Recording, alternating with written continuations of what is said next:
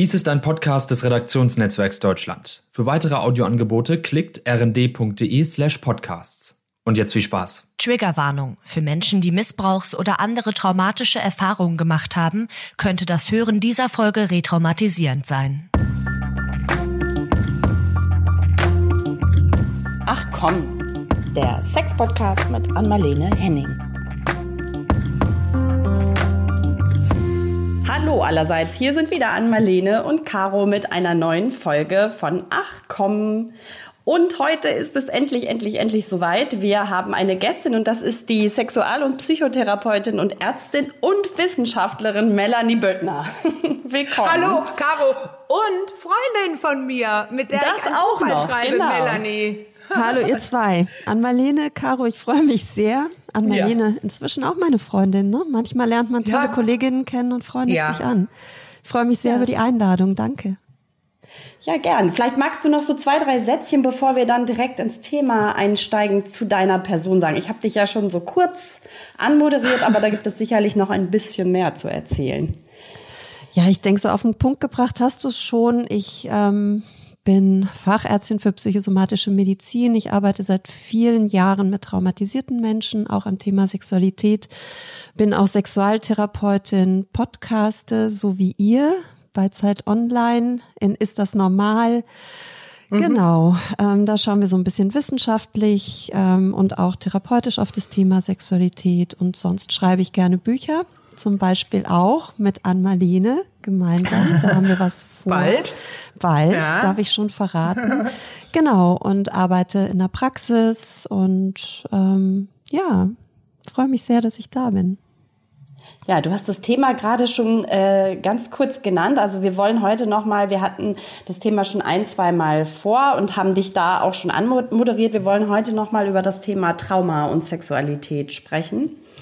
Genau, da gab es auch im Vorfeld schon die ein oder andere Frage an Marlene. Vielleicht magst du da äh, direkt mal einsteigen. Du hattest gesagt, du kennst das, das äh, Phänomen aus deiner, aus deinem Praxisalltag Ja, ja. auch. Also das ist, die Frage hört sich so einfach an und die Antwort wäre leider, ich schreibe ein Buch darüber und das hat genau Melanie auch getan.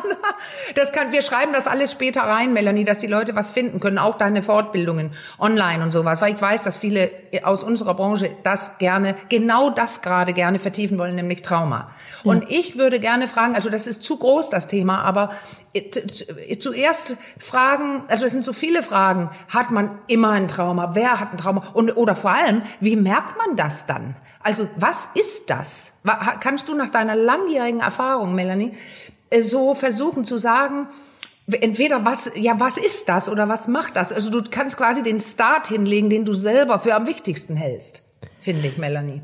Ja, also ich würde sagen, ein Trauma ist eine Erfahrung, die so bedrohlich ist, so überwältigend ist, dass der Organismus, also die Psyche und auch der Körper in vielen Fällen massiv überfordert sind.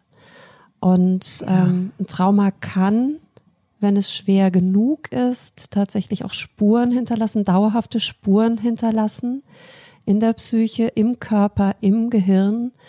Und je nachdem, auf wen diese traumatische Erfahrung trifft oder wen es da trifft, also ob das ein Mensch ist, der ganz, ganz viel innere Kräfte hat, weil ihm bisher im Leben sehr viel Gutes widerfahren ist, der ein ähm, sehr unterstützendes Umfeld hat, einen tollen Partner, eine tolle Partnerin, äh, tolle Eltern, tolle Freunde, ne? alles ist gut im Leben. So jemand kann ein Trauma sehr viel besser verkraften und sich auch davon erholen als jemand, der vielleicht vorher schon Traumatisierungen erlebt hat, der keine gute Unterstützung hat, der ein verständnisloses Umfeld hat, der viele andere Belastungen im Leben hat. So jemand hat ein höheres Risiko, dass dieses Trauma Ja. dann auch langfristig Folgen hinterlässt, die möglicherweise über Monate, Jahre da sind, vielleicht auch ein Leben lang da sind.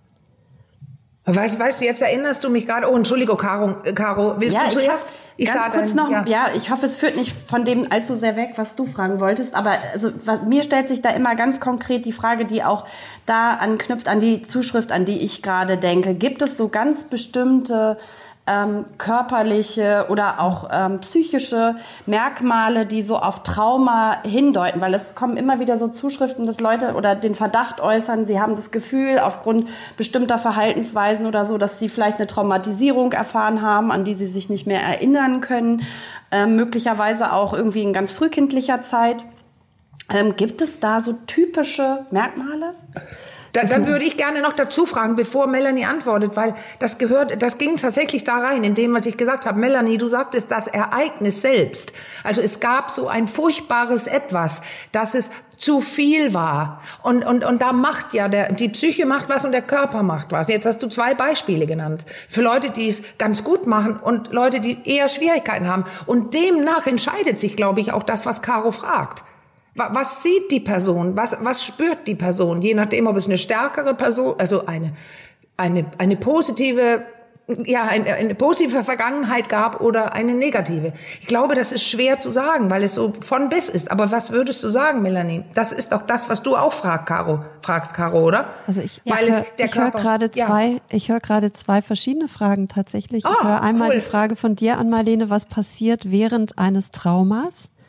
Wie mhm. fühle ich mich dann? Und die Frage von Caro ist, was können die Folgen von Traumatisierungen sein, die vielleicht später da sind, oder? So hätte ich es verstanden. Ja. Also sind jedenfalls zwei sehr große Fragen. Macht ja, euch auf eine ja. lange Antwort gefasst. Ich fange okay. mal an, weil es ähm, von der Reihenfolge her mir, mir logischer erscheint. Ich fange mal an mit deiner Frage an Marlene. Also wie, wie erkenne ich oder wie spüre ich, dass ich gerade ein Trauma erlebe? Das kann sehr verschieden sein. Das ähm, kann tatsächlich auch unterschiedlich sein, vielleicht von dem, was ich schon an Vortraumatisierungen erlebt habe oder an Belastungen schon erlebt habe, ob ich ähm, in dem Moment besser gewappnet bin gegenüber diesem massiven Stress oder weniger gut. Aber grundsätzlich gibt es so einige typische Zeichen, die aber von Person zu Person wieder ganz unterschiedlich sein können. Mhm. Also es gibt diejenigen, ähm, die spüren zum Beispiel in dieser Traumasituation gar nichts. Ja, die ja. sind irgendwie, die ja. sind von ihren Gefühlen total abgekapselt, die schauen da drauf und wundern sich vielleicht, wieso sie so ruhig sind, obwohl hier gerade was ganz fürchterliches passiert. Das ist das, wo wir ähm, also so, so in der Fachsprache eher von Dissoziation sprechen oder von Vertaubung, Taubheit. Ich habe überhaupt keinen Zugriff auf meine Gefühle. Da ist so eine Art Überspannschutz in mir aktiv, der die Gefühle erstmal abschaltet. Das kann auch sein, dass das körperliche Spüren abgeschaltet ist. Das sind Personen, die dann ähm, erzählen oder die in dem Moment merken, so ich, also so mein Körper, ich spüre da gar nichts mehr oder noch einen Schritt weiter, ich nehme mich von außerhalb meines Körpers wahr. Es gibt Betroffene, die schildern, im Moment, als das passiert ist, habe ich unter der Decke gehangen und habe mich von oben gesehen oder ich habe daneben gestanden ja, und war nicht mehr in meinem Körper. Es gibt Betroffene, bei denen geht es noch einen Schritt weiter, die erinnern ihr Trauma hinterher gar nicht. Also mhm. es gibt sozusagen eine Erinnerungslücke, eine Amnesie für das Erlebte, die kommen hinterher so zu sich und wissen gar nicht recht, müssen sich erstmal sortieren, wo bin ich jetzt, was ist passiert, ich weiß es nicht. Ne? Und das kann natürlich, wenn, ja, sag gerne. Ja, ganz kurz, Melanie, weil das, ich finde es toll, dass du das richtig grundsätzlich jetzt erklärst. Und das war auch der Grund für meine Frage und ich wollte die stellen, damit wir da erst hingehen. Weil jetzt sind wir da, wo das Gehirn dich retten will.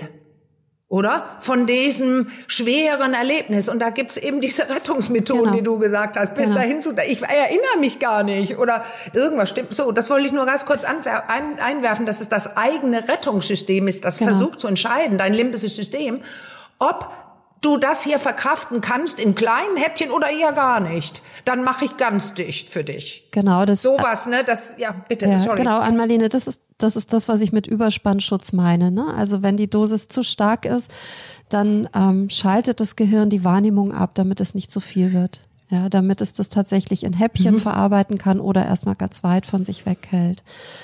Und ja. ähm, das ist, das ist eine Variante. Andere Menschen erleben es ganz anders. Die erleben, dass sie überflutet werden von ihren Gefühlen.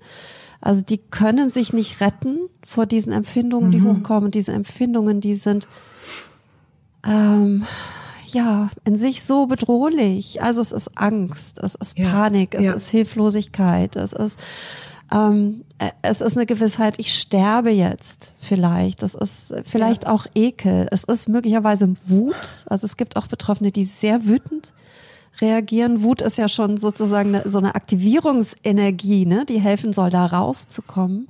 Also so sehr, sehr heftige Gefühle, denen man sich total ausgeliefert fühlt und der Körper reagiert mit, ähm, Herzschlag ist schneller, vielleicht werde ich mhm. rot und schwitze, andere mhm. werden ganz blass und bleich, sind der Ohnmacht nah. Auch das kann ja schon mal passieren, ne, dass jemand wirklich dann auch in Ohnmacht fällt in so einer Situation.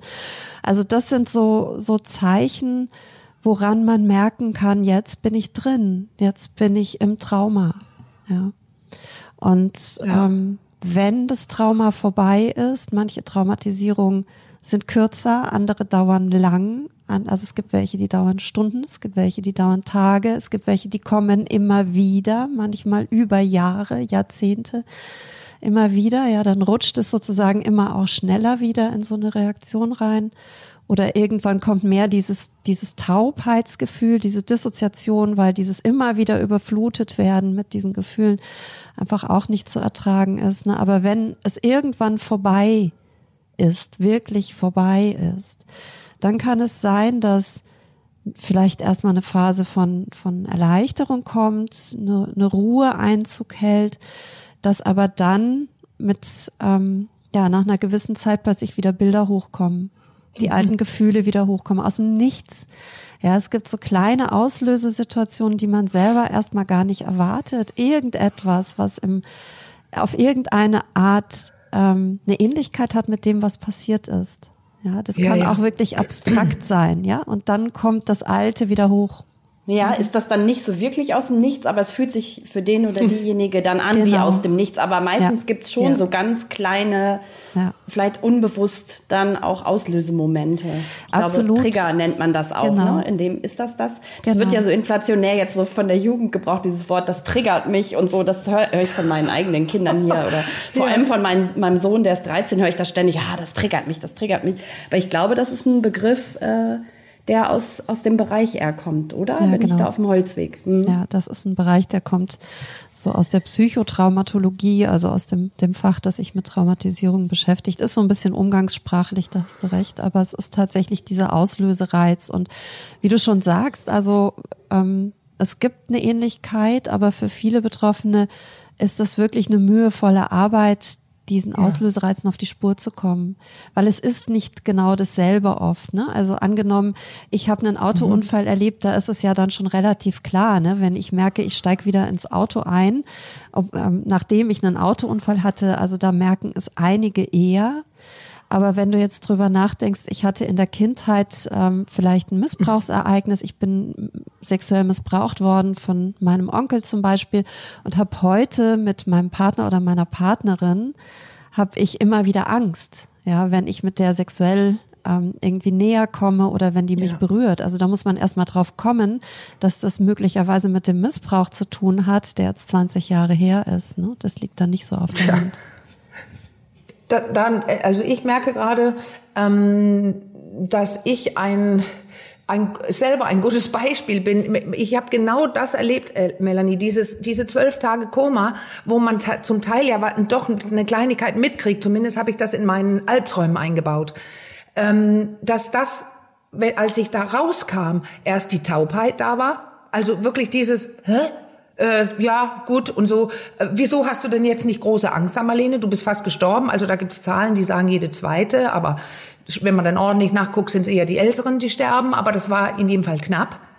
Dann hat man solche Gedanken, die, die fand ich wohl nicht so gut, weil da war ich eher wirklich einfach taub. Jetzt bin ich ja dabei zu überlegen, ähm, ein Buch darüber zu schreiben und ein ähm, lese deswegen gerade meinen Entlassungsbericht. Und das Ganze, das, das, das Koma ist jetzt ja, sechs Wochen her oder sowas. So, ähm, vielleicht zwei Monate fast. Und ich lese einen Satz in dem Bericht, ähm, dass ich eine Sepsis hatte, während ich da lag. Und plötzlich schießt es rein, Melanie, das, was du auch erklärt hast. Ängste, ganz hochkantige Gefühle, die da mich und und ich habe dann die Wahl, weil ich ja selber aus der Branche komme, also Psychotherapeutin bin, äh, psychotherapeutisch arbeite, ich habe dann gewählt, das ein bisschen versuchen auszuhalten. Also die waren wohl dann doch nicht so überschießend, dass ich wieder taub geworden bin, sondern ich habe mich da reinbegeben. Ich habe die Ängste gespürt, ich habe auch geweint. Ähm, und dann habe ich gemerkt, danach bin ich wieder ein bisschen auf taub gefahren, weil ich ein bisschen Ruhe brauchte. Aber so ganz aktiv, wie ich es jetzt beschreibe, ist es ja nicht. Das ist ja, das passiert ja, es wurde, wurde ja auch mit mir gemacht. Ja, es also, passiert also, mit hab, dir und du hast oder? genau, du ja, hast du hast einen begrenzten Einfluss darauf. Du kannst dich natürlich ja. fernhalten von Triggern. Mhm. Auf der anderen Seite mhm. ist dieses Fernhalten, also es kann in manchen Situationen das Richtige sein. Auf der anderen Seite ist es doch bei vielen Menschen so und so scheint es bei dir auch zu sein. Es kommt dann spontan woanders wieder hoch. Ja. Und in genau. dem Moment, wo es spontan hochkommt und sich immer wieder meldet, obwohl man versucht, sich davon wegzuhalten, ist es tatsächlich ganz gut, so wie du es ja. beschreibst, vorsichtig, behutsam, dosiert, also in kleinen mhm. Dosen sich damit zu befassen, dem Gefühl Raum zu geben, zu gucken, was steht dahinter, was kommen vielleicht für Gedanken hoch, was, was, äh, wie ja. reagiert der Körper, was kann ich tun, um mich jetzt zu beruhigen, um mich zu ja. versichern, ich bin ja. jetzt hier in Sicherheit, jetzt hier passiert kein Trauma. Mhm. Das ist eigentlich schon, also der Fachbegriff dafür ist traumakonfrontatives Arbeiten. Ne? Es gibt Menschen, ja, die toll. gehen zum Therapeuten Gut. oder zur Therapeutin, um das zu machen. Du machst es selbst, ja, weil du, weil du einfach auch das Ja, genau. Hast. Und ich sprach mit dir, ich spreche mit Karina Kehlet-Linz, eine andere Freundin von mir. Also ich führe Psycho, äh, psychologische Gespräche.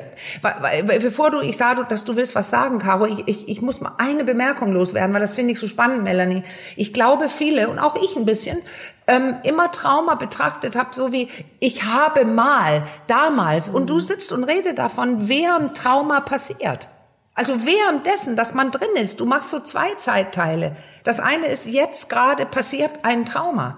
Genau. Und danach kommen wir vielleicht, oder? Genau, ja. das eine ist, was ich jetzt geschildert habe, ist ähm, ja, wie sich eine Traumatisierung anfühlen kann. Ja, okay. Mhm. Und das andere, wo mhm. Caro hingefragt hatte, ist das, ja. wo wir, wo wir sagen, das sind die Folgen eines Traumas. Ja. Also okay. die dauerhaften Folgen, wenn es nicht so ist, dass der Organismus sich spontan erholt. Mhm. Auch das gibt mhm. es. Mhm. Also bei ganz, ganz vielen Menschen ist es so, dass nach einem Trauma die Psyche und der Körper sich spontan davon erholen können. Ja, die okay. können heilen.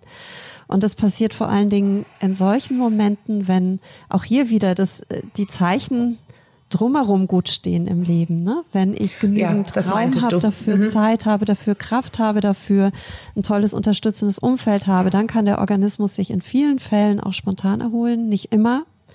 Ja, auch mhm. die Schwere des Traumas spielt ja. eine Rolle. Je schwerer das Trauma oder gerade wenn es wiederholt und lang andauernd war, umso heftiger sind die Schläge. Das ist ja nicht nur ein Schlag dann, das ist ja dann wie, wie ein Maschinengewehr-Einschlag, ne? So und so viele und hat Hits. Es hat es nicht auch ein bisschen vielleicht damit zu tun, ob ich das nachvollziehen kann, was ich ja super gut kann bei meiner Sache? Hm. Ich bin ja nicht willenlos. Genau. Ja, bitte. Das ist die Steilvorlage für jetzt für meine ja, Frage. Bitte. Das klang nämlich äh, in Toll. deiner Antwort eben so ein bisschen an, Melanie. Ähm, das ist halt Traumen, sagt man Traumen oder Traumata? Habe ich gerade ja. schon im Stillen überlegt. Gibt beides, ähm, ja. Ich höre beides. beides. Okay. Ja. okay. Mhm. Ähm, dass es welche gibt, an die man sich, da weiß man sofort, okay, das war der Moment. Und dann gibt es diese, die da ist einem gar nicht bewusst, dass man da ein Trauma erlebt hat oder so. Also gibt es so diese zwei ja. oder gibt es noch mehr oder ja. ist es habe ich das falsch verstanden vielleicht nee, auch? Hast du völlig richtig beschrieben. Also es gibt diejenigen Menschen, die können das sehr gut einordnen für sich. Die wissen darum, das war eine Situation, ähm, die, die hat wehgetan, die war zu viel, die war zu heftig und deshalb erlebe ich heute das. Ähm, also stell dir vor, du hast einen Menschen, der traumatisiert wird, ähm, während er noch im Säuglingsalter ist, gerade zur Welt gekommen oder vielleicht ein, zwei, drei Jahre alt. Wir wissen, dass Menschen in dieser Zeit, also könnt ihr ja auch mal versuchen, euch zu erinnern, was ist denn in eurem ersten Lebensjahr passiert. Ich denke, da wird euch so kein Bild einfallen oder kein Film ablaufen. Das fällt in, in den Zeitraum, wo wir von frühkindlicher physiologischer Amnesie sprechen. Und das ist äh, natürlich ein bisschen unterschiedlich aber bei vielen ist es so, bis zum vierten, fünften Lebensjahr ist das meiste, was davor war, weg. Egal, ob es ein Trauma war oder nicht. Das heißt aber umgekehrt nicht, dass keine Erinnerung daran da ist. Es ist nur keine im, im sogenannten deklarativen Gedächtnis. Also du mhm. hast keinen Film, du hast kein Bild, du hast keine Geschichte dazu. Aber der Körper und die Psyche speichern es trotzdem. Es kann also sein, dass du körperliche ja. Traumafolgen hast oder dass Gefühle in dir hochkommen in manchen Situationen, die unerträglich sind, die du vielleicht gar nicht benennen kannst, ja. weil damals noch keine Worte dazu da waren. Ja, Dieses so, Rettungssystem speichert alles, ne? Das Rettungssystem alles, speichert positiv alles. oder negativ. Genau. Ja, genau. Und Ob man sich erklären kann oder nicht. Mhm. Genau. Dann gibt's diejenigen Menschen, die tatsächlich so eine Amnesie haben also die Traumaerinnerung ist weg. Das kann im Prinzip in jedem Alter sein. Bei Menschen, die zum Beispiel ähm, körperliche Gewalt, sexuelle Gewalt über Jahre in der Kindheit erlebt haben, da ist es ganz, ganz oft so, dass die schildern, ich habe an meine Kindheit eigentlich gar keine Erinnerung. Ja, ja ah, wann setzt genau. die Erinnerung ja. denn ein? Hm, so mit 14? So, also das wäre jetzt ein sehr starkes mhm. Zeichen. Es kann aber auch sein, ja. dass so isoliert einfach bestimmte Dinge ähm, so, so weggeblendet sind. Und dann gibt's diejenigen Menschen, ähm, denen ist schon klar, dass sie da was erlebt haben, aber die äh, beurteilen das nicht als Trauma. Vielleicht, weil sie gar nicht mhm. wissen, mhm. dass man das mhm. Trauma nennen könnte, weil sie denken, wieso, das war doch normal. Also bei uns auf dem Dorf ist jeder geschlagen worden von den Kindern. Ja, ja. ja? ja. Oder das war mhm. doch normal. Mein, mein Vater hat ja immer zu mir gesagt, das ist normal. Papa und Kind machen das so miteinander. Hier ja, mit dem Penis mhm. und der Vulva. Ne? Also so, da kann es sein, dass diese Menschen erst sehr viel später in ihrem Leben verstehen, dass das, was sie erlebt haben, ein Trauma war oder auch auch Gewalt war, Missbrauch war, nämlich wenn sie irgendwo in den Medien oder durch Freunde irgendwo erfahren, ah, oh, das, was mir passiert ist, das, das ist ein Missbrauch, das ist ein Trauma. Ja, und dann Das ist ja auch sein, in der Praxis, oder? Melanie, in der, in der Praxis, Praxis wenn Menschen solche ja. Erklärungen bekommen, große Erleichterung. Ach so, ich dachte, das darf man mit mir machen, das ist normal. Und hm. merken, dass der Therapeut sagt, oder man sieht die heftige Reaktion beim Therapeuten. Also man, man darf ja zeigen. Das gehört nicht in die Normalität, ja. dass Papa ja. seinen Penis auf deine Vulva abreibt. Ja, absolut. Ja. Also es kann eine genau. große Erleichterung sein, es kann aber natürlich ein großes Entsetzen sein. Schock. Und auch wieder ein Ekel. Schlag, wieder ein Schlag, wieder eine Art von Trauma, zu verstehen, ah, das ist das, das ist mir passiert. Deswegen finde ich ganz wichtig, Melanie, ich finde, also, dass man sich mit Trauma in der Therapie nicht beschäftigt, wenn man nicht ausgebildet ist weil das setzt einen Schock rein. Also man kann weich was machen, aber so richtige Traumabehandlung bitte doch nur, wenn du ausgebildet bist. Ich habe da zwei Gedanken zu an Marlene. Das eine ist, und da bin ich ganz bei dir, ähm, dass es wichtig ist, dass es wichtig ist, sich bewusst zu sein, wo sind meine Grenzen. Wenn ich zum Beispiel Therapeutin bin oder Beraterin, also wohin gehe ich nicht mit traumatisierten Patienten oder Patientinnen und das würde zum Beispiel bedeuten, wenn ich keine traumatherapeutische Ausbildung habe, dass ich nicht Traumatherapie mache und auch nicht tiefer einsteige in diese traumatische ja. Erfahrung. Also nicht mit jemandem ausführlichst drüber spreche, was genau, genau ist mhm. denn da passiert. Auf der anderen ja. Seite finde ich es total wichtig, dass ähm, und das, das ist nicht sehr aufwendig, dass ich als Therapeutin oder Therapeut mir so ein klein bisschen Infos ähm, ja. suche, wie gehe ich dann mit traumatisierten Menschen um? Weil was mir immer wieder geschildert wird, ist, dass traumatisierte Menschen im Kontakt mit Therapeuten oder Beraterinnen die Erfahrung machen, sobald sie sagen, es gibt eine traumatische Erfahrung oder sobald sich das andeutet, dass das Gegenüber mhm. dann handlungsunfähig ja. ist, dass die, dass das manche unsicher nicht. sind, ja. das finde ich noch, das finde ich noch super zu sagen. Ähm, mhm. Danke, dass Sie es mir erzählt haben. Das ist sehr wichtig. Ähm, aber ich bin nicht dafür ausgebildet. Ich helfe Ihnen, ja. jemand anderen zu finden. Das ist eine Möglichkeit, das zu lösen, aber es überhaupt mal entgegenzunehmen und ja. nicht sozusagen aus, aus so einem Angstreflex heraus oder so einem Schreck, so, ja. jetzt sitzt ein traumatisierter Mensch vor mir zu verstummen, weil das kann beim Gegenüber so ankommen wie, ähm, ich werde nicht gesehen, jetzt habe ich mich schon geöffnet, aber ne, ich erfahre hier keine Hilfe. Also man kann, mhm. denke ich, wirklich mit einigen wenigen Skills kann man genau. da ganz viel machen und es ist schon wahnsinnig viel zu sagen, ich stelle mich zur Verfügung, ich nehme entgegen, ja. ich halte das mit und wertschätze ja. das und melde zurück. Das ist, das ist, also danke, dass Sie es mir anvertraut haben. Das ist ganz wichtig, mhm. dass Sie sich mir öffnen. Lassen Sie uns nicht zu tief einsteigen jetzt. Das kann sein, dass das ganz viel auslöst in Ihnen. Ich möchte, dass mhm. Sie gut nach Hause mhm. gehen aus dem Gespräch. Aber lassen Sie uns von da aus sortieren. Was können wir tun? So. Also das, das belegt einfach wieder jetzt, wie gut ein, jeder Therapeut oder Therapeutin sich selbst kennen muss ja. die eigenen Grenzen und wie viel ertrage ich, also gerade in der Sexualtherapie, die, die ich ja mache, da weiß man, dass das auch aufkommen kann, sowas. Und dass man dann, ähm, ja, ich nicht tiefenentspannt reagiert, das ist es nämlich. Das tut man ja auch nicht, weil das eigene Vagus, also das eigene System wird ja aktiviert durch diese Dinge, die man da eventuell hört.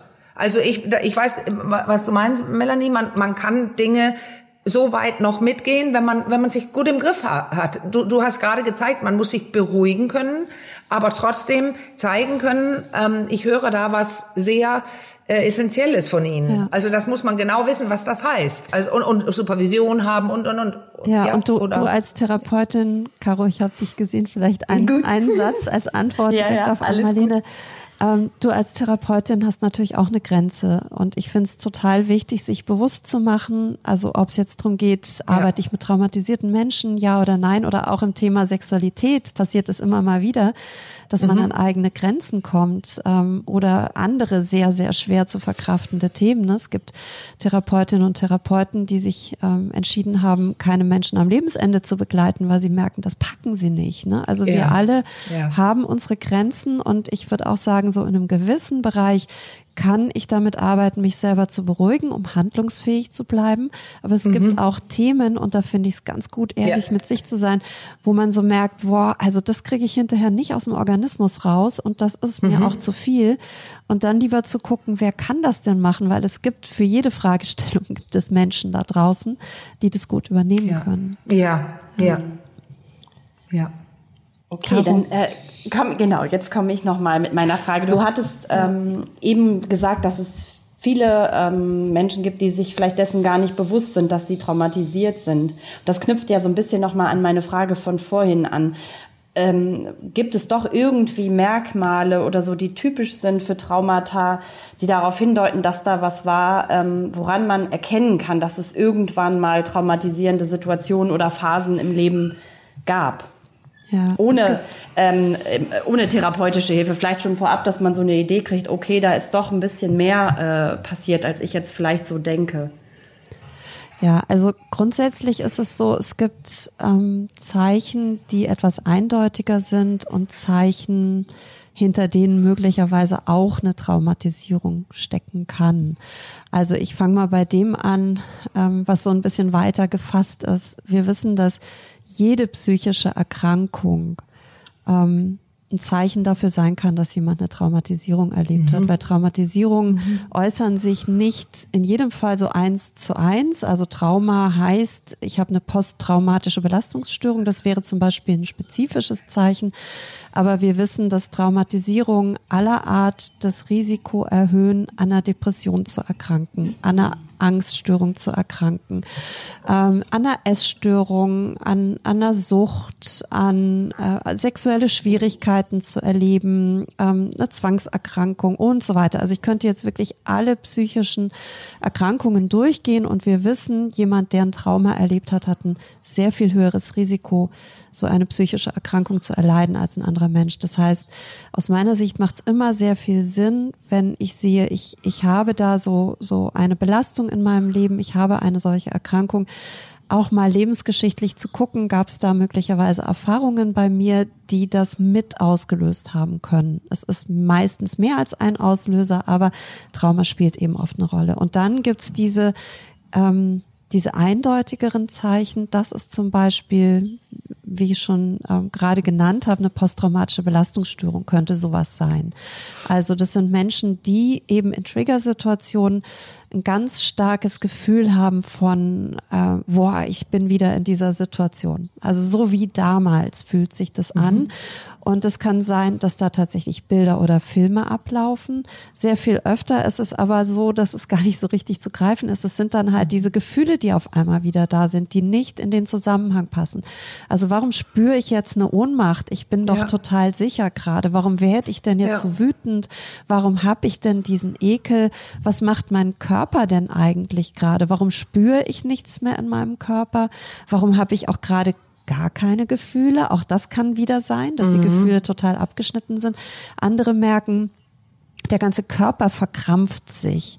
Ja, vielleicht haben sie auch in der Nacht, ne, wenn sie, wenn sie in der Nacht aus irgendwelchen Gründen besonders angespannt oder auch getriggert sind. Es gibt Menschen, für die ist Schlafen eine Triggersituation, ja. Also so ja. Knirschen. Oh Gott, Melanie, darf ich dir mal ganz kurz, ja, dass ich, du, du, du, du, du gibst mir gerade, oh, als ich nach Hause kam nach diesen fast zwei Monaten ähm, Krankenhausaufenthalt, wo das Koma drin lag, ich habe jeden Abend Angst bekommen. Also ja. immer genau dann vorher alles bestens und dann wusste ich, jetzt geht's ins, ich muss schlafen, es wird dunkel, dann liegt man da alleine. Ich habe sehr viele Nächte auch, also im Koma, aber auch wach im Hospital gelegen und wusste, oh Gott, die Nacht hat jetzt 25 Stunden oder mhm. sowas. Ich, und, und ich habe das förmlich, ich habe zu meinem Lebenspartner gesagt, weißt du, was ich gerade entdecke? Immer wenn ich ins Bett gehen soll abends, kriege ich so kleine, wow, so Angstgefühle, keine Panikattacke, gar nicht in, so groß. Aber bis ich geschnallt habe, du hast jetzt eine Unwohlsituation jeden Abend, wenn du in dein eigenes Bett geht, wir haben, gehst, wir haben äh, äh, getrennte Schlafzimmer. Also ich war alleine. Und ich habe begonnen, darüber nachzudenken, warum? Woran erinnert mich das hier? Und dann war die Antwort ganz klar. Und ey, fast am nächsten Tag war das Problem kleiner. Mhm. Also und jetzt gehe ich auch ins Bett. Jetzt habe ich vier Prozent Angst. Mhm. also ganz klein und manchmal gar nicht. Ja. Aber das war so deutlich, Melanie, genau das, was du gerade gesagt hast. Ich wurde dran erinnert, irgendwas stimmt hier nicht. Weil einmal, als ich mich schlafen legte, hat es zwölf Tage gedauert. Ja. Und wo unangenehme dann, Dinge passiert sind. Aber das klingt jetzt bei dir an, Marlene, so als hätte sich das relativ schnell in Anführungsstrichen auflösen lassen, als es dir bewusst wurde, ne? woran ja. es liegt. Ja, ja, genau. da ja. Ja, und ja, das hatte ich nach meiner genau. Hirn, Hirnoperation auch. Genau mhm. die ähnlichen Erlebnisse, weil ich, das ist das, was Melanie vorhin auch sagte, wenn man das nachvollziehen kann. Hier ist ein Zusammenhang und das, was passiert ist, war schlecht. Aber ich, ich war nicht jemandem Bösen ausgeliefert und, und war nicht mhm. ein ganz junger Mensch, sondern ich verstehe ja ganz schnell, die haben mein Leben gerettet. Ja. Und dann kann auch ja. eine positive Konnotation dazu, also eine positive, positive Gedanken dazu kommen. Es war nötig. Ja. Und ähm, die haben mich sofort da rausgeholt, als es ging. Ja. So, ich wollte, ich weiß nicht. nur noch mal ein Bewusstsein Melanie? so bei den Hörerinnen und Hörern dafür schaffen. Ich hoffe, ich bin da nicht völlig auf dem Holzweg äh, jetzt unterwegs, aber ich, ne, dass nicht so eine Erwartungshaltung entsteht. Sowas löst sich dann schnell auf, mhm. wenn die Erkenntnis mhm. da ist. Ich glaube, das kann auch, ein, nee. ähm, und das wäre auch meine Frage an dich, Melanie, sehr, sehr lange, auch nach diesem Bewusstwerden-Prozess, auch ein, trotzdem noch ein sehr, sehr langer Prozess sein, bis es sich vielleicht irgendwann auflöst, oder? Ja, bei vielen Menschen ist es tatsächlich ein sehr langer Prozess. Bei Ann-Marlene geht's jetzt, finde ich, sehr schnell. Ich habe es ja sozusagen während der ganzen Zeit auch miterlebt, was da passiert ist. Ähm, ich habe noch einen Gedanken zu dem, was du gesagt hast, Ann-Marlene. Ähm, ja. Also es ist ja in sich total logisch. In dem Moment, wo ich verstehen kann, wo das hingehört, was ich erlebe, dann muss ich ja nicht mehr so viel Angst haben. Also für, nee. für Menschen, die das gar nicht in Verbindung bringen können mit dem, was passiert ist, ist ja das auch wieder Angst auslösend. Ne?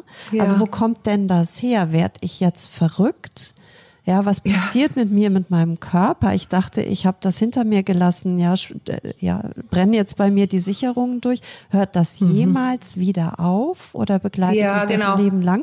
Also das mhm. macht ja dann zusätzlich nochmal so, so ein Gefühl ja. von, ich bin dem ausgeliefert. Nochmal ausgeliefert. Ich bin hier hilflos. Ja. Deshalb, ja. deshalb sehe ich, also finde ich es total verständlich, dass das alleine schon den Druck reduzieren kann. Und trotzdem, mhm. jetzt komme ich nochmal auf deine Frage zurück, Caro, ähm, gibt es natürlich etliche Menschen, für die das damit alleine nicht gelöst ist. Und das zeigt, dass sozusagen der Knoten nicht immer im Verständnis liegt, sondern das, das macht ganz deutlich, da mhm. hat im Gehirn eine Veränderung stattgefunden. Diese Reaktionen, die kommen wieder besseres Wissen, die kommen unwillkürlich ja. und ja. ich kann es nicht bremsen. Und auch das kann dann wieder eine ja. Ohnmacht machen, zu erleben, okay, mein Verstand, der hat doch schon lang kapiert, es ist mhm. vorbei. Aber mhm. was ist mit mir los, dass das immer wieder so heftig kommt? Ja. Hat das was mit der Schwere des Traumas zu tun? Glaubst du das? Oder ist es äh, dieses, ob, ob ich es steuern kann oder nicht? Hat, sagt das was daraus, da, darüber, hin, äh, darüber aus, wie schwer das Erlebnis von mir eingestuft wurde in meinem Hirn? Ja, in jedem Fall. Also eigentlich alle Faktoren, ah. die ich eben schon aufgezählt habe, so als es drum ging, ne, wen, wen trifft so ein Trauma ja. am härtesten. Ah, ja. Ähm, das okay. sind das sind äh, letztlich dieselben Faktoren, die dann mit darüber entscheiden, ob jemand eine Traumafolgestörung Ne? Das ist so der Fachbegriff. Entwickelt ah, nach ja. einem Trauma, ja oder nein. Ne? Und mhm, da ist so die mhm. Schwere des Traumas, ist so ein Kriterium. Das ist ja auch ein Spektrum. Ne? Es gibt sozusagen ja. Mini-Traumatisierung. Auch Trauma ist ja ein Begriff, der jetzt so umgangssprachlich oft zu hören ist. Nicht nur mhm. der Trigger, sondern mhm. auch, oh, wow, also die das Trennung stimmt, von meiner Freundin war ein echtes Trauma. Ja, verstehe ich. Das hat super wehgetan und das kann auch tatsächlich ganz, ganz tief treffen. Und vielleicht, wenn, wenn ich schon Bindungstrauma Trauma vorher hatte, dann kann mich das total erschüttern. Aber das ist natürlich der, der etwas, ja, vielleicht nicht verharmlosende Gebrauch, aber etwas ja, ja. doch, doch ähm, erweiterte Gebrauch, sage ich jetzt mal. Mhm. Und das, was wir aber tatsächlich meinen, ähm, mit Trauma in der Fachsprache, das sind oft so Situationen, die wirklich lebensbedrohlich waren, wo, wo Körper und Psyche massiv mhm. in Gefahr standen und auch Schädigungen erlitten haben in sehr vielen Fällen. Jetzt okay. hast du gerade schon das Wort Bindungstrauma genannt. Ich glaube, das ist hier in unserem thematischen Kontext vielleicht sogar ganz interessant. Kannst du das mal so für, für Laien wie mich ähm, ein bisschen genauer erklären, was damit gemeint ist? Bindungstrauma heißt letztlich, also Bindung, wofür steht Bindung? Man könnte das auch ersetzen durch ähm, Beziehungen zum Beispiel. Also es sind, ähm, es sind Traumatisierungen, die häufig in engen Beziehungen passieren wo ähm, es viel darum geht, Sicherheit zu erleben. Das ist das, was mit Bindung sozusagen aus gesagt wird. Ne? Eine sichere mhm. Bindung zu erleben zu Mutter, zu Vater, vielleicht auch Geschwistern oder anderen Bezugspersonen ist etwas, was ganz stark dazu beiträgt, dass wir gesund groß werden können als Kinder. Mhm. Ja, und wenn das, mhm. wenn diese Sicherheit nicht gegeben ist, weil zum Beispiel ähm, sich meine Bezugspersonen mir nicht zuwenden, weil ich nicht genügend Aufmerksamkeit, nicht genügend Halt, nicht genügend Trost bekomme, nicht gesehen werde in meinen Bedürfnissen oder auf der anderen Seite immer Angst haben muss, dass ähm, ich massiv gestraft werde, dass mir wehgetan wird, dass Übergriffe mhm. passieren, dass vielleicht auch sexuelle Übergriffe passieren. Alles das kann auch als Bindungstrauma verstanden werden, weil das einfach das Sicherheitsgefühl gegenüber anderen Menschen total erschüttert.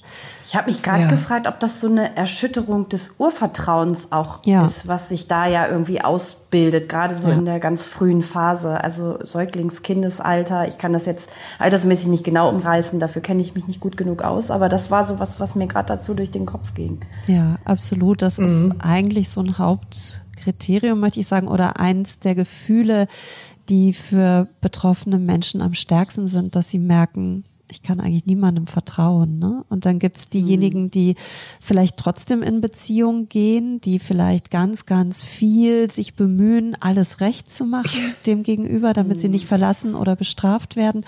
Und trotzdem, obwohl sie wieder in der Nähe leben mit einem anderen Menschen, sagen, ja, aber vertrauen würde ich dem nicht. Ich weiß ja, jeder kann mir immer mhm. wehtun. Und gerade Menschen, die mhm. ich sehr eng an mich heranlasse, sind am gefährlichsten für mich. Mhm. Und das mhm. kann zum Beispiel auch ein Grund sein. Das sind dann ähm, die, die anderen Menschen, die sich entscheiden, nee, so eng lasse ich mich niemals auf eine Beziehung ein. Das ist viel mhm. zu gefährlich. Ich halte mir die Leute lieber ganz, ganz weit weg und kapsel mich entweder innerlich, emotional ab. Ja, ich lebe mit einem Partner zusammen, vielleicht auch 10, 20 Jahre, aber der kommt nie an mich ran. Oder ich mhm. gehe überhaupt keine Beziehungen ein, höchstens ultra Kurzkontakte mit ein bisschen Sex womöglich, ne? Aber dann mhm. ziehe ich gleich weiter wenige, weniger Tiefe, ne? Ja. Also nicht, weil der Sex immer weniger und ja, aber dieses, ich kann was zulassen, aber ja.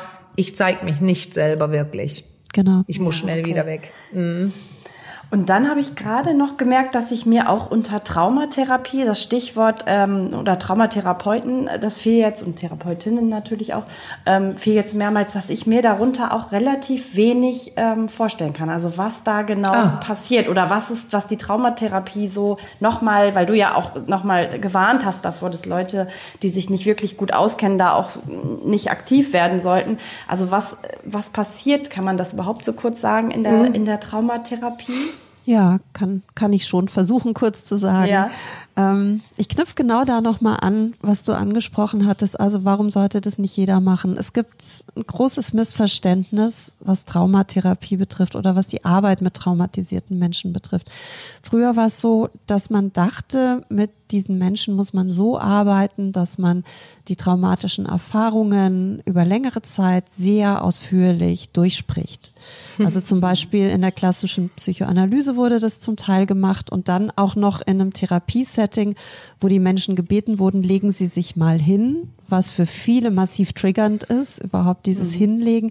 Dann hat der Therapeut sich hinter den Kopf gestellt, Ja, wieder Rücken. Oh Triggersituation. ne? Ich sehe Ja. nicht, was um mich herum passiert. Ja. Und dann kommt die Stimme aus dem Off oder es kommt halt gar keine Stimme. Wieder ein Trigger für diejenigen, die Mhm. zum Beispiel erlebt haben, dass nicht empathisch, emotional auf sie eingegangen wurde. Die haben das Gegenüber nicht gespürt, sondern nur gespürt, das Gegenüber ist immer weg.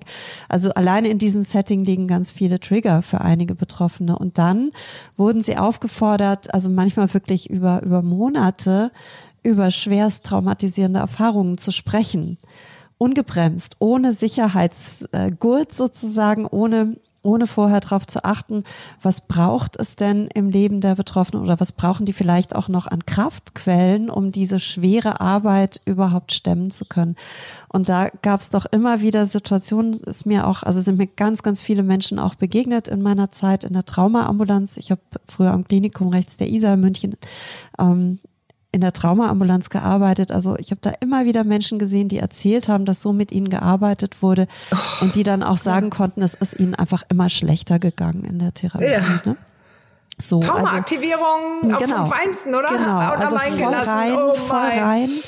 Und ähm, irgendwie aushalten in der Hoffnung, dass es irgendwie dann besser wird. Und es gibt Menschen, für die funktioniert das. Mhm. Ja, es gibt okay. sehr viele, für die funktioniert es eben nicht. Und das ist Mhm. eine Gefahr. Und wenn ich jetzt zum Beispiel so ein Verständnis habe, dass ich denke, ah, okay, ähm, ich möchte, ich möchte dem Menschen helfen, also arbeite ich das Trauma durch. Ne? Ich habe ja gehört, darüber sprechen hilft. So, ja, sprechen ist manchmal gut, aber es kommt dann auch darauf an zu gucken, wie spreche ich. Dann, dann hat das einfach ein hohes Risiko. Also zum Beispiel eine Sache, die wirklich wichtig ist mit traumatisierten Menschen, ist erstmal darauf zu achten, in, im Gespräch oder in der Arbeit, dass ich nicht zu tief einsteige in das Trauma. Wenn ich das tue, es gibt bestimmte Situationen, in denen kann das Sinn machen. Zum Beispiel, wenn immer wieder Trigger-Situationen da sind, immer wieder was hochkommt, ist ganz schwer, sich zu beruhigen. Dann kann ich über etwas nachdenken, das nennt sich Trauma-Konfrontation. Da gibt es bestimmte Verfahren, zum Beispiel Bildschirmtechnik. Ja, da stellt man sich vor, es ist ein Bildschirm an der Wand und das Trauma wird dahin projiziert Ja. in der Wahrnehmung. Und wir sitzen aber mit Abstand daneben und haben eine Fernsteuerung. Der Therapeut sitzt neben mir, ich als Betroffene habe die Fernsteuerung und kann Stopp machen, Pause machen, wenn es mir zu viel wird, zurückspulen, vorspulen, ausknipsen, auszoomen, reinzoomen. Ne? Also so, ich habe Das die ist ja wie so ein- Kontrolle. Ja, und du, das ist außer, du, was du vorhin sagtest, ist diese künstliche Dissoziierung, also das Aussteigen, weil ich es nicht aushalte, die stellst du ja ein bisschen dar.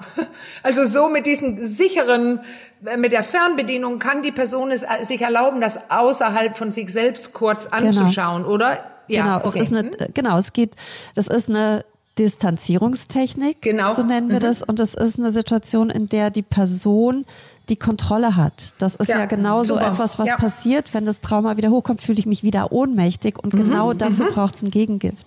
Also das wäre jetzt so eine Technik, mit der man das machen kann. Es gibt noch ganz viele andere. Viele haben schon mal EMDR gehört. Da wird so mit Augenbewegungen gearbeitet. Da Ja. hat man so ein, sozusagen außerhalb meines Körpers einen Aufmerksamkeitsfokus, also etwas, was sich bewegt und dann ist ein Teil meiner Wahrnehmung eben da drin und nicht in mir selbst. Also ich, Mhm. ich tauche nicht zu tief in mich selbst ein.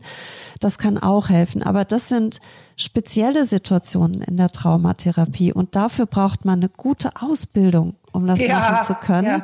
Ja, ja. Ähm, genau. Und alles andere bitte, bitte, bitte mit Distanz höchstens eine Überschrift erfragen. Darf ich fragen, was Ihnen widerfahren mhm. ist? Wie mhm. alt waren Sie damals? Darf ich fragen, wenn es eine Täterperson gab, darf ich fragen, wer die Täterperson war, wie lange es mhm. gedauert hat? Das genügt. Und dann wirklich den Deckel zumachen und vielleicht auch dazu erklären, mir ist wichtig, wir kennen uns ja noch nicht so gut, mir ist wichtig, dass Sie hier ein Sicherheitsgefühl haben. Wir müssen jetzt nicht einsteigen. Wenn wir einsteigen, ähm, dann schauen wir vorher, ob das in ihre Lebenssituation passt, ob genügend Kraftquellen da sind, ob mhm. genügend Sicherheit in ihrer Lebenssituation da ist. Wir ordnen und es gibt viele, viele andere Dinge, die wir tun können, die helfen. Und da sind wir bei dem, was Traumatherapie tatsächlich hauptsächlich ausmacht. Also viele haben im Kopf, ah, Traumatherapie, da muss ich es durcharbeiten. Nein. Manchmal nee. wird durchgearbeitet, ja. aber sehr ja. oft nicht, sondern Traumatherapie bedeutet ja. in erster Linie zu schauen, wie kann ich heute mit den Folgen des Traumas besser ja. umgehen, so dass das Trauma vielleicht auch eine Chance hat, spontan zu heilen, sich spontan in mir zu beruhigen. Und das ist vor allen Dingen ganz viel Arbeit an Kraftquellen oder in der Fachsprache mhm. Ressourcen, alles, was mir gut tut, alles, was mir Kraft gibt, aber auch bestimmte Fähigkeiten, die ich in mir noch entwickeln kann, ähm, die mir vielleicht helfen, auch woanders in meinem Leben mit weniger Stress zurechtzukommen oder mit weniger Stress zu leben, weil wenn das Gesamtsystem weniger Stress hat, dann kann auch dieser Traumastress sich leichter beruhigen. Oft mhm. addiert sich das eine mit dem anderen. Ja, ich glaube, das ist ja, gut. Jetzt, ähm, das so. passt nämlich zu der Frage, die ich stellen wollte. Das ist gut, dass du das ah. gerade nochmal gesagt hast, glaube ich, weil mein Eindruck ist, also ich ich sage es nochmal, ich bin ja keine Therapeutin, weil manchmal werde ich so angesprochen, wenn ich Nachrichten bekomme oder so. Ähm, aber ich beschäftige mich im, im, Job viel mit psychischen Erkrankungen und ähm, natürlich kennt man auch viele Leute aus dem Umfeld. Und mein Eindruck ist immer wieder, dass ähm, viele Leute, ich sage jetzt gar nicht mehr explizit Angst vor Traumatherapie, aber überhaupt Angst vor Therapie haben, weil sie irgendwie, mhm. glaube ich, überhaupt keine Vorstellung oft haben davon, was da passiert. Also es gibt auch immer noch diese typischen Vorbehalte, da werde ich von links auf rechts gedreht. Ähm, da werde ich, also ich habe ich auch schon gehört, das ist ja wie Gehirnwäsche. Also da gibt es nach wie vor die wildesten ähm, Vorbehalte und ich ähm, frage mich immer wieder, wie man das irgendwie ähm, das Image von Therapie so ein bisschen aufwerten kann oder irgendwie ändern kann, damit der Zugang vielleicht für Menschen auch einfacher wird. Also Caro, Caro, du hast mir gerade, das ist ganz wichtig, was du gerade gesagt hast. Dieses, du sprichst ja von Ängsten. Wenn Leute ja. sagen, wie geht Therapie und ich werde da gedreht von links auf rechts oder was, das, das sind so äh, typische Ängste. Wenn man, wenn man sagt, das mag ich nicht, weil ich kenne mich nicht aus. Und ich finde, Melanie hat gerade ganz, ganz toll beschrieben, wie ein Teil von Traumatherapie ist tatsächlich auf den Klienten oder die Klientin sehr aufzupassen und mit Vorsicht und Bedacht vorzu, äh, vorzugehen. Und jetzt hast du aber auch gesagt, Melanie, ähm, vielleicht auch nicht tief einsteigen und so weiter. Und, und es geht aber ja darum, Trauma ja entweder aufzulösen oder einen Umgang damit leichter zu machen. Und ich erinnere mich an was, Melanie, was du mal sagtest, weil ich ja in einem von, in einem von deinem Seminare war. Und du hast da erklärt, dass du irgendwann so einen Aha-Effekt hattest. Ähm, ich hoffe, ich habe es richtig verstanden, dass das Reden allein nicht immer ausreicht. Und du warst ja auch mit einer Physiotherapeutin als ähm, Dozentin an dem Tag unterwegs. Irgendwie ist da was, dass der Körper selbst so wichtig ist. Das würde ich gerne noch reinbringen hier ähm, kurz vorm Ende, dass der Podcast nicht allzu lang wird. was sagst du, Melanie? Körper.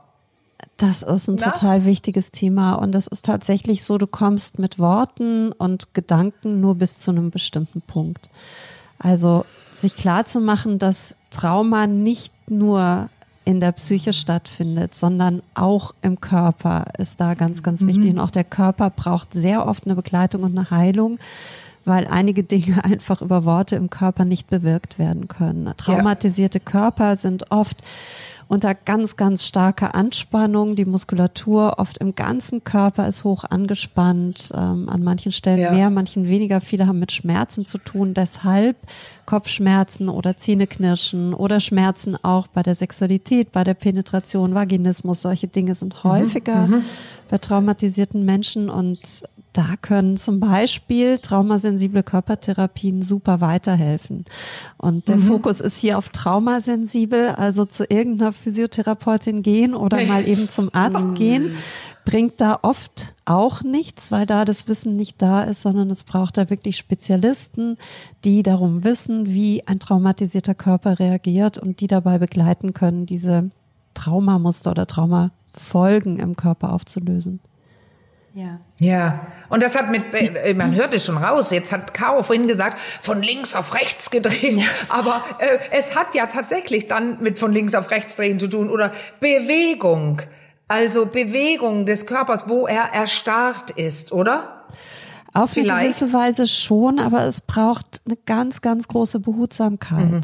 Und mhm. auch hier ja. wieder ein ganz bedachtes Tempo und eine hohe Selbstbestimmung bei den traumatisierten Menschen. Also ja. das zum Thema, nicht ich werde auf links oder von links auf nee. rechts gedreht, sondern mhm. ich bekomme eine Idee, über die ich nachdenken kann und dann kann ich versuchen, wie ich mich selber von links auf rechts drehe ja. oder von rechts ja. auf links oder in welche Richtung ich mich drehen will, welche für mich die richtige ist, damit es ja. in mir wieder heilen kann. Und das ist mir wirklich ein ganz großes Anliegen, ähm, dass es wichtig ist, für Betroffene selbst darauf zu achten, wird ihnen mhm. genügend Selbstbestimmung ermöglicht in einer ja. Therapie und ist jemand behutsam genug mit mir und geht gut genug auf das ein, was ich brauche, oder ist das nicht so? Weil neben dem Stigma, das ebenso in der Frage, Caro, von dir mitgesprungen oder mit, mitgeschwungen ist, das ist das eine, dass es so viele Vorurteile gibt gegenüber Therapie. Das andere ist, natürlich gibt es Therapeutinnen und Therapeuten, die verstehen ihren Job anders als andere und manche sind direktiver mhm. und das tut nicht jeder Person gut. Mhm. Mhm. Ja. Also da lohnt es sich auch, sich ein bisschen, sofern man die Energie dafür aufbringen kann, auf die Suche äh, zu machen und zu gucken, wer passt zu mir, oder? Unbedingt, unbedingt. Ja. Es ist ganz und, viel ja. die persönliche Passung auch. Ja. Nicht nur die Methode, ja. sondern auch mit welchem Menschen fühle ich mich denn sicher, bei welchem Menschen fühle ich mich gesehen. Ja. Und, und das ist wichtig hier zum Ende. Auch zu, muss ich, ja. ja, ja, genau. Du willst jetzt auch beenden, Caro, ja. aber ähm, ich, ich, das, das liegt mir auf der Zunge. Dieses ähm, traut, trau dich Hilfe zu holen. Ja. Bei den richtigen Menschen, anstelle zu Hause zu sitzen und dich zu schämen und denken, das ist, geht nur mir so. Also das hoffe ich, dass wir in diesem Podcast das so irgendwie greifbar machen konnten. Was kann ein Trauma sein? Wie fühlt sich das an? Und wie normal sind diese und gut sind diese Rettungsreaktionen äh, Reaktionen des Gehirns? Und dass mhm. wenn du dann beginnst darunter so zu leiden über dieses Eingesch also diese Rettungsaktion eigentlich, du rettest unter der Rettung, äh, du du leidest unter der Rettung, wenn da, dann trau dich Hilfe zu holen und sagen, jetzt stimmt was nicht und, und dann Hilfe zu bekommen, um das Trauma zu lösen. Darf ich das so sagen, Melanie? Ja, ich finde das Was sehr schön. Du? Nein, ich finde das sehr schön, wie du es sagst. Also dieser Rettungsversuch, das ist mir auch immer ein Anliegen, den Menschen mitzugeben, das, was sie erleben, ähm, da an, an Folgen mhm. ihres Traumas, das ist normal, das ist erst einmal gut, weil der Körper sorgt für sich. Ja, ja das ja. hat einen Grund, dass der Körper so reagiert. Ähm, dass es aber jetzt einfach sich schlimm anfühlt, dass es mir Schwierigkeiten genau. macht, obwohl der Körper versucht mich zu schützen. Es ist sozusagen der nächste Schritt und damit kann ich arbeiten, mhm. aber das klappt oft besser, wenn ich nicht gegen meinen Körper und gegen meine Psyche ja. arbeite und mich ja. selber sozusagen dafür wertlos fühle oder, oder sehr sauer, sehr wütend werde auf mich, weil es nicht anders geht gerade, weil der Körper diese komischen Dinge tut, sondern wenn ich mir selbst etwas liebevoll begegnen kann und auch verständnisvoll ähm, für das, was mir widerfahren ja. ist und auch für das, was ich jetzt aushalten muss, noch als Folge. Sonst tue ich mir ja selber wieder was an ja, und traumatisiere mich selber. Ja. Was mal, also ich bedanke, ich, ich werde Caro gleich fragen, aber für mich, obwohl ich einiges darüber weiß, über zu diesem also über dieses Thema hab, hab, war was ausgesprochen aufklärend was ich ja, gerade hier erlebt habe mit dir absolut also ich habe nur so das ganz kleine Bedürfnis und es ist noch eine Frage eine letzte denke ich kurze Frage die mir so ein bisschen auf der Zunge liegt. Und das vielleicht ist es auch ein Hoffnungsmoment den ich hier noch mal kurz zum Ende reinbringe. Wie wirksam ist so Traumatherapie? Lässt sich das hm. gut heilen? Also es gibt hm. Menschen für die ist das super Ja, die profitieren mhm. da enorm, sind hoch dankbar, ähm, sind sehr froh, dass sie in der Traumatherapie endlich die Hilfestellung gefunden haben, die sie gesucht haben, manchmal Jahre oder Jahrzehnte lang gesucht haben. Viele Betroffene mhm. sind über Jahre in psychiatrischen Praxen oder landen in anderen Therapien und kommen nicht weiter. Also es sind tolle Methoden, die wir zur Verfügung haben, die ganz, ganz viel bewirken können. Natürlich gibt es aber auch Menschen, bei denen es auch eine bestens durchgeführte Traumatherapie nur bedingt wirksam, mhm. so wie jede andere Psychotherapieform auch.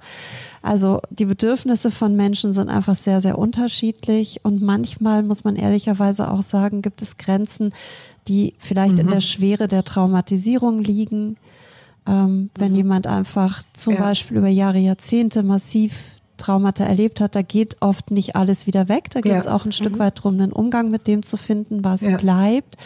Oder wenn insgesamt im Leben wahnsinnig viel Belastung ist, ähm, ständig immer wieder Traumata passieren oder Hochstress ist. Also das sind auch so Situationen, dass da ist sozusagen ähm, die ja, das, das Leben schon selbst nicht sicher genug, als dass es wieder gut werden kann. Ne? Aber also grundsätzlich. Also heilen ist das falsche Wort, vielleicht heilen. Mhm. Das heißt, es ist weg, sondern ja. eher äh, für Erleichterung sorgen. Das meinen die Knoten lösen sich, aber und dann mit dem leben, wo man, wo man merkt, das ist okay für mich. Äh, ich brauche, weil das Trauma vielleicht zu heftig ist, dass ich mich, ich will da nie rein. Ja. Also der Schutz bleibt gewissermaßen zum Teil bestehen. Aber also, ich führe jetzt äh, meine äh, eine Klientin von mir, sie konnte denn irgendwann doch den Penis ihres Mannes anfassen, ja. äh, was sie vorher nicht konnte. Ähm, und das war tatsächlich, dass sie war von einem Serientäter als junger Mensch, ähm, ähm, ja, äh, angefasst worden, mhm. kann man so sagen. Ich will ja nicht, jetzt nicht ins Tiefe gehen, aber da kann, da ist das gelungen, was sie wollte. Sie wollte gerne, dass sie sich nicht vor dem Penis ihres Mannes ekelt. Ja. Und das war ein Riesenerfolg, weil sie dann anders mit ihm im Bett sein konnte. Und sie hatte auch ewige Therapien schon gemacht. Und die haben auch viel gebracht. Aber dieses eine, das Sexuelle, das hing da noch. Und da begann sie erneut drunter zu, dann zu leiden irgendwann, weil sie nicht hinnehmen wollte, nie mehr Sex mit ihrem Mann haben zu können. Also ich mag den Begriff Heilung ja schon. Inzwischen. Ja, ah. ja ich habe ihn lange nicht verwendet, weil ich weiß, dass er mhm. teilweise sehr kritisch betrachtet wird. Ich habe jetzt über die letzten Jahre durch viele, viele Gespräche mit Betroffenen ähm, den Begriff sehr schätzen gelernt. Aber es gibt natürlich unterschiedliche Formen von Heilung. Es gibt, wenn du, wenn du die Haut aufschneidest, oder die Haut, ja. ne, hast einen Unfall, hast einen Schnitt in der Haut. Es gibt Verletzungen, die heilen spurenlos wieder. Da siehst du hinterher nichts mehr von. Es gibt andere, die hinterlassen eine Narbe. Und so ist es auch mit so einem Psychotrauma. Ne? Mhm. Es gibt einfach auch eine, bei einigen Menschen gibt es eine narbige Verheilung und wenn das Wetter so oder so ist, dann spüren sie die Narbe wieder. Ja, bei anderen gibt es vielleicht, in der Medizin sagt man Defektheilung, ja, dass es irgendwie heilt, aber in manchen Situationen mich einfach trotzdem total einschränkt im Leben. Und manchmal gibt es auch Situationen, da bleiben vielleicht oder entstehen immer wieder offene Stellen. Ne? Also ich glaube, ja. dass es auch da sehr, sehr Spannend. unterschiedliche Entwicklungen ja. gibt. Aber grundsätzlich ja. finde ich dieses Bild der Heilung sehr tröstlich und, und sehr ja, hoffnungsgebend. Das ist ja auch wahr. Ja, ja, ja. ja. Das finde ich, das ist ein toller Schluss, Melanie, für mich, weil es braucht Hoffnung. Ja. Man muss wieder dran glauben wollen. Was sagst ja. du, Caro? Magst du uns? Ja, ja danke, das finde ich auch. Du hast mir die Worte aus dem Mund genommen. Also ich Ach. würde auch sagen, damit ist das jetzt für mich auch total rund. Und ich möchte dir, Melanie, nochmal ganz herzlichen Dank sagen, dass du unsere Gästin oh, ja. warst. Danke dir Und, sehr, ähm, Caro. Und danke ich sage mein Sprüchlein, ja, gern. Ich sage mein Sprüchlein, das sage ich immer zum Ende nochmal auf. Wenn es trotzdem noch Fragen gibt zum Thema, dann schreibt uns an achcom.rnd.de oder auch per Direktnachricht über unseren Insta-Account komm und bleib. Und ja, wir, würde ich sagen, gehen damit für heute raus und verabschieden uns von euch allen. Ähm, bis ganz bald. Ich fühle mich aufgeklärt, Melanie. Thank you. Danke euch. Vielen Dank nochmal. Tschüss. Also, tschüss. Ciao. Tschüss.